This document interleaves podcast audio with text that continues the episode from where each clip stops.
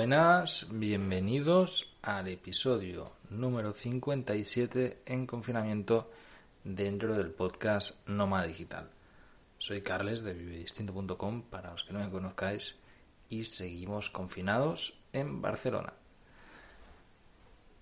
Hoy, como ayer, día de mucho trabajo, estoy aprovechando pues de esta nueva condición ¿no? de confinado en Barcelona para bueno, ponerme las pilas, estar trabajando, sigo rematando cosas de la academia, estoy haciendo muchas cosas. Hoy he estado redactando un montón, bueno, a mí la, trabajo, la faena de copywriting me encanta, me lo paso muy bien. Eh, me gusta muchísimo escribir y además si tengo motivo para ello, ¿no? Y veo que lo que hago queda chulo, pues está de coña y es algo que me motiva mucho. Entonces, pues me he pasado hoy el día con esto. Y la verdad es que, bueno, pues, pues está guay. Además, eh, explicando noticias nuevas y buenas que, pues que eso no me tiene muy motivado, ¿no? Mucha ilusión, tengo muchas, muchas ganas de poder lanzar ya de una vez la Academia Stock. Ya son días lo que faltan y para poder decirlo oficialmente a través del canal de Foto Dinero y poder pues enseñar a la luz todo esto.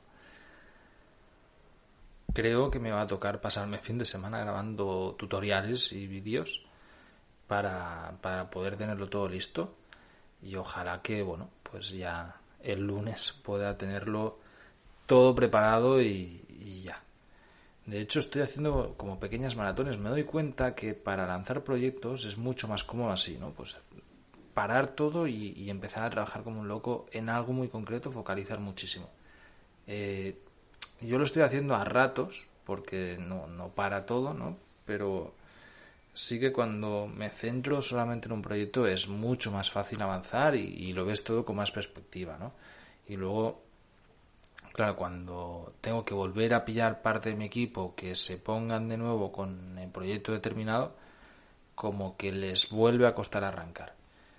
En este aspecto eh, estoy preparando una formación que espero que la vamos a poder tener lista en verano. Ya veis que todavía falta un montón, pero, pero en realidad no falta tanto. Y una de las cosas, como es una colaboración con más gente, una de las cosas que creo que me va a resultar mejor, de hecho ya lo hice en, Irlanda este verano anterior, es eh, juntarnos físicamente, dejar de banda todo el resto de proyectos y evidentemente para poder haber hecho esto he tenido que currar mucho previamente y, centrarnos, pues yo que sé, una semana, diez días a trabajar a saco para, para lo que queremos hacer. De esta manera, pues se avanza, pero vamos, a una velocidad de vértigo. Esto es muy curioso porque eh, hace poco pues conocí, de hecho los entrevisté y publiqué la entrevista eh, recientemente eh, lo que son las hackatones, que son, bueno, pues eh, quedadas de 24 horas o de 18 horas o lo que sea, ¿no? Es como una maratón de, para programadores donde desarrollan un, un software o un algo en un solo día o en el tiempo que sea que sea marcado, ¿no? Y es increíble la de cosas que se hacen, porque es que de golpe se vuelve todo súper productivo. ¿Por qué? Porque estás tan focalizado que, consigues tirar millas con un solo proyecto en lugar de estar retomándolo cada vez, porque, bueno, pues evidentemente al cerebro le cuesta mucho más arrancar, ¿no? Y esto a la hora de hacer lanzamientos de lo que sea, pienso que es algo muy positivo. A mí me pasa que como llevo demasiadas cosas a la vez, hago pausas y luego las retomo y demás y se me olvidan cosas. Luego no sé dónde he dejado una parte o, qué es lo que estaba haciendo en ese momento, ¿no? O, por qué estaba tirando por una vía y por dónde la quería retomar luego, cosas así. Entonces la, la manera correcta para mí es, vale, paro todo, le meto caña a esto y cuando he terminado pues ya voy con lo siguiente. No siempre es posible y sobre todo pues llevando más de un proyecto a la vez es bastante difícil de, conseguir. La única manera que encuentro es mm, meterle horas previamente a alguno de los proyectos, dejarlo todo listo para que esté funcionando en automático mientras yo puedo sacar tiempo para focalizarlo en, otra cosa. al final me doy cuenta que curro como un cabrón, que, que le meto horas, le meto horas y nunca se acaba el trabajo. Pero bueno, me gusta y la verdad prefiero estar así que no confinado mirando la tele. Pero al final, ¿para qué? ¿No? Y poco más. Hoy pues estaba lloviendo hace un momento, ahora ha parado de llover. A lo mejor voy a aprovechar a salir un momento que me toque el aire. Y va, yo qué sé, pues he aprovechado estos días para comer. Ya que estoy en Barcelona, estoy comiendo fuera. Evidentemente, mentira, lo, he dicho muy mal. Estoy comiendo en casa, comida de fuera. Estoy aprovechando y utilizo eh, servicios de estos de, comida. Y bueno, pues comiendo, he comido tailandés. Ayer comí un pokeball que me encanta.